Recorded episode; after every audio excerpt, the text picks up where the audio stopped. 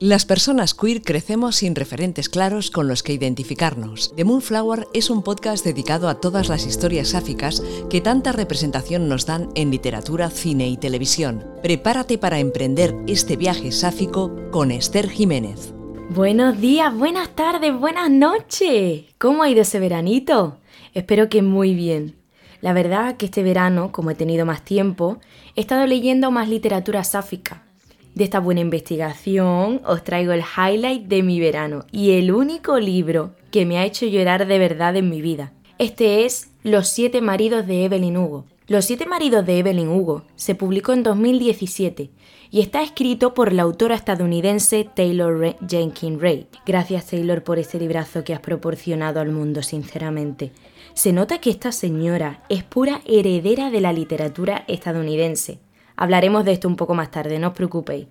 Por cierto, Netflix planea hacer una película basada en este libro. Veremos a ver qué cocinan a partir de esta obra de arte. Primero, os quería leer la sinopsis tan clara y concisa que nos ofrece la Casa del Libro en su página web para irnos adentrarnos en este eh, mundo ficticio. Procedo. Evelyn Hugo, el icono de Hollywood que se ha recluido en su edad madura decide al fin contar la verdad sobre su vida llena de glamour y de escándalos. Pero cuando elige para ello a Monique Grant, una periodista desconocida, nadie se sorprende más que la misma Monique. ¿Por qué ella? ¿Por qué ahora? Monique no está precisamente en su mejor momento. Su marido la abandonó y su vida profesional no avanza.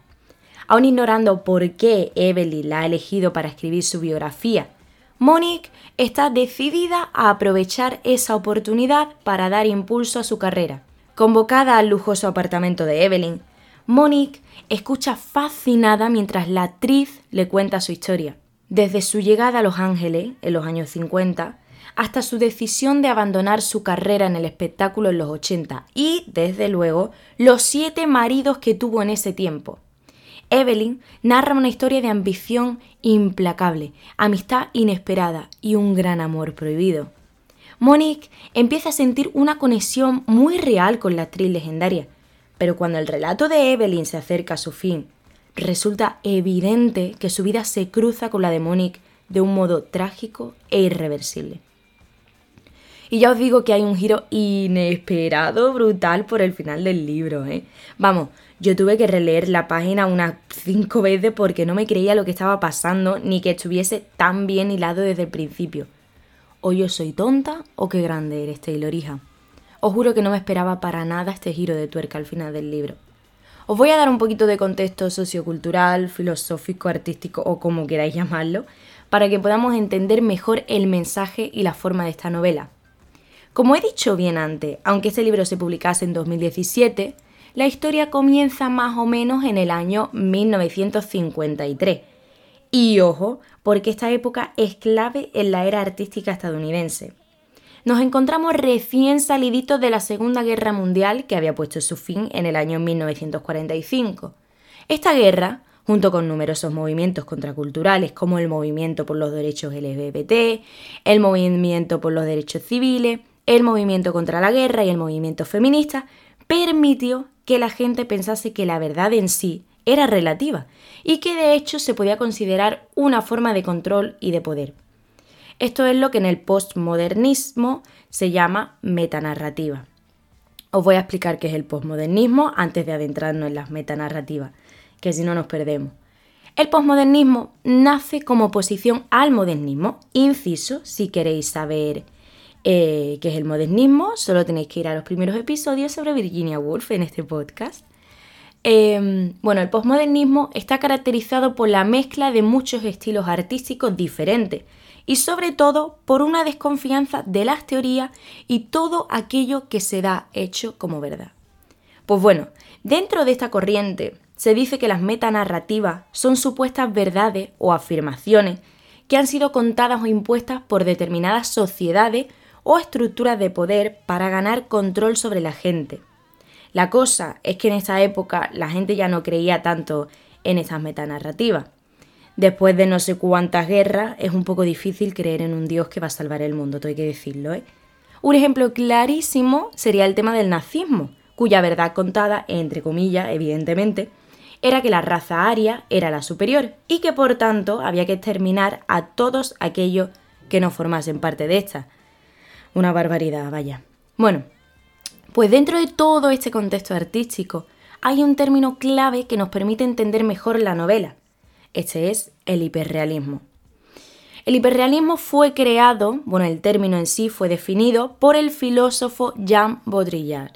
Es francés, así que yo no sé cómo pronunciar este nombre, pero bueno, yo lo intento. Baudrillard decía que el hiperrealismo de la simulación se traduce por doquier en el alucinante parecido de lo real consigo mismo. En otras palabras, para que lo entendamos todo, el hiperrealismo es como una simulación de algo que no forma parte de la realidad, pero que se siente como si fuera real. Es decir, empezamos a confundir la simulación de lo real con lo real. Por ejemplo, el mundo de Disney es puramente hiperrealismo. Una vez que estás dentro, te crees que ese mundo existe, que es real, pero evidentemente el Capitán América, Spider-Man, Mickey Mouse y toda esta gente, evidentemente no existen, son una simulación. Y vosotros estaréis diciendo, ¿y qué tiene que ver todo esto con el libro? Pues el tema del hiperrealismo es súper importante, ya que se relaciona a la cultura de las celebridades, del consumismo, de la mercantilización del cuerpo y, por supuesto, al sueño americano. Si seguimos esta teoría, podríamos decir que la cultura de celebridades y el consumismo creaba y sigue creando y nos imponía una simulación de la realidad que empezamos a confundir con lo que es real, de ahí el hiperrealismo. En este libro se nos cuenta la historia de una mujer que es literalmente una simulación de una persona que no es de cara al público. Evelyn Hugo, desde el minuto cero que empieza a moverse por el mundo de Hollywood, mercantiliza su cuerpo. Digo mercantiliza su cuerpo porque usa el mismo para ser actriz. ¿eh? Rechaza su identidad cubana y da a entender al mundo de las pantallas que está enamorada de los siete maridos con los que se casa. Ya veremos a ver. Si seguimos leyendo el libro, vemos que todo esto es una simulación que no encaja nada con la realidad, pero todo el mundo se lo cree y lo vive como algo real. Es decir, Evelyn se convierte en una figura femenina del estrellato, una mujer blanca, rubia, delgada y de pechos grandes. ¿Os suena esto a otras famosas de la época? Marilyn Monroe, ¿estás ahí? Hmm. Por otra parte, relacionado con el tema del capitalismo y el sueño americano, vemos cómo el tema de los coches está muy presente en todo el libro, hasta el punto de que un personaje muy importante, no diré cuál, lo prometo, muere en un accidente de coche. Una buena parte de la literatura estadounidense está súper obsesionada con narrar accidentes de coche en Estados Unidos y relacionarlo con famosos y gente homosexual. Lo vemos en libros como Crash y El Club de la Lucha, por si que os gusta este tipo de narrativa.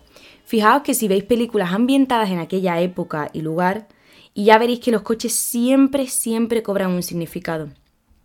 Hablando sobre Evelyn y está capitalizando su cuerpo e imagen al mundo, tengo que decir que, en mi opinión, esta lo hace porque inconscientemente quiere lograr el sueño de su madre, el cual es tener una gran casa con su familia, ser actriz y ser súper rica. Es importante mencionar que la madre de Evelyn muere cuando ésta es pequeña, de manera que la actriz se cría en ausencia de su madre. De este modo, vemos al final de la novela que esta chica, aunque pasó su vida buscando ser rica y una actriz famosa, lo que quería de verdad era tener una familia, gente que la cuidase, ser cuidada en sí. En cuanto a la forma de este libro, os tengo que decir que mm, eh, Los siete maridos de Evelyn Hugo es súper adictivo. Yo que soy de tardar meses en leerme el libro, este me lo leí en dos semanas. Creo que es por la estructura que nos brinda nuestra escritora, y es que cuando leemos el libro, no solo vemos la conversación entre Evelyn y su entrevistadora Monique, sino que esto se va intercalando con artículos sobre la vida de Evelyn, artículos de revistas como Hollywood Digest, Sub Rosa o New York Tribune. Esto hace que estés literalmente viviendo la historia por fuera y por dentro. Bueno, en cuanto a los personajes de la historia, spoiler del día, y lo siento mucho, ninguno de los siete maridos de Evelyn Hugo, ninguno, fue su amor verdadero. De hecho, las tres personas más importantes en la vida de Evelyn fueron Harry Cameron, su mejor amigo, que por cierto es gay, su hija Connor y Celia St. James. Celia St. James, perdón por este spoiler también, es el amor verdadero de Evelyn.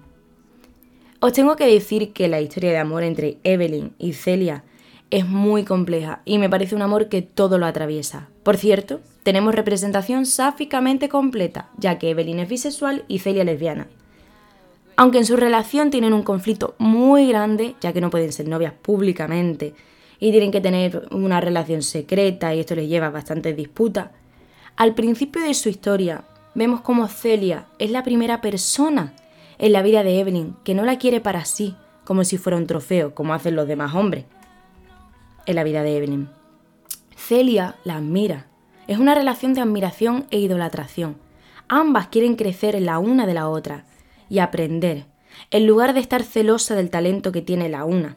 Cuando Celia gana un Oscar y Evelyn no, esta en lugar de estar celosa se pone loca de contenta y orgullo.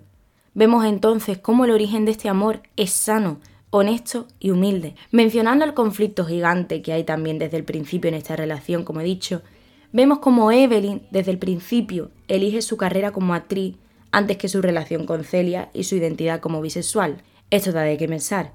Em, hay muchos famosos que deciden no salir del armario ya que temen que esto destroce su carrera y de verdad que no seré yo quien les juzgue.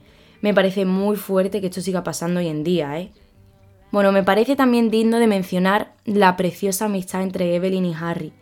Evelyn considera a Harry su alma gemela y la única persona con la que tendría un hijo que acaba teniendo, Connor. Eh, la verdad es que me encanta cuando se nos cuentan historias en las que las almas gemelas también se pueden encontrar en los amigos. Bueno, ahora os voy a leer una recopilación de fragmentos que me han gustado del libro. A ver qué os parecen. La gente piensa que la intimidad tiene que ver con el sexo, pero tiene que ver con la verdad. Cuando te das cuenta de que puedes contarle tu verdad a alguien, cuando puedes mostrarte a alguien, cuando te desnudas delante de alguien y su respuesta es, conmigo estás a salvo. Eso es intimidad. Quería regalarle muchas cosas, quería que todo lo mío fuera suyo. Me pregunté si eso era lo que se sentía al querer a alguien. Celia iba a ganar un Oscar. Eso estaba claro como el agua y no me provocaba envidia. Me ponía feliz. Evelyn, ¿quién fue tu gran amor? Puedes decírmelo. Evelyn mira por la ventana, inhala profundamente y responde. Celia St. James. Le dije que cada día de su vida había sido el mejor regalo del mundo para mí, que estaba convencida de que no había venido a la Tierra para hacer películas, ponerme vestidos de color verde, esmeralda, ni saludar a las multitudes, sino para ser su madre. Me arrepiento de cada segundo que no pasé con ella, me arrepiento de cada tontería que hice y que le provocó siquiera una pizca de dolor. Debería haber corrido por la calle tras ella el día que me dejó. Debería haberle rogado que se quedara. Debería haberle pedido perdón, enviado rosas o haberme trepado el cartel de Hollywood y gritado, estoy enamorada de Celia St. James, aunque me crucificaran por ello. Quiero estar con alguien a quien quiera. Quiero tener una compañera. Y me gustaría poder presentar a alguien a mi familia ya no quiero vivir solo y quiero tener un hijo o una hija. Podríamos tener eso juntos. No puedo darte todo eso, lo sé, pero sí quiero tener una familia y me encantaría tenerla contigo. Quiero que te quedes, Harry. Te necesitamos, Connor y yo. Pero si tienes que irte, vete. Si te duele, vete. Si es tu hora, vete. Pero vete sabiendo que fuiste amado, que jamás te olvidaré, que seguirás vivo en todo lo que hagamos Connor y yo.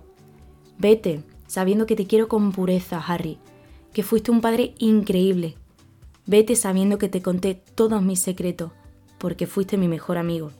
Bueno, bueno, bueno, bueno. Vaya chapas he metido en este episodio, ¿eh? Creo que esta novela nos permite ver que la gente tan famosa que vemos en pantalla son realmente seres humanos y que todos los secretos o cotillos que se nos cuenta en la tele evidentemente son grandes mentiras para distraer al público de lo que realmente es importante. También creo que nuestra escritora nos defiende la idea de que no hay malas ni buenas personas, sino personas que han crecido con unas determinadas circunstancias y que han actuado con respecto a ello. Por último, este libro creo que trata el tema de la maternidad, y se ven como la ausencia materna de Evelyn la hace colapsar en la construcción de su identidad.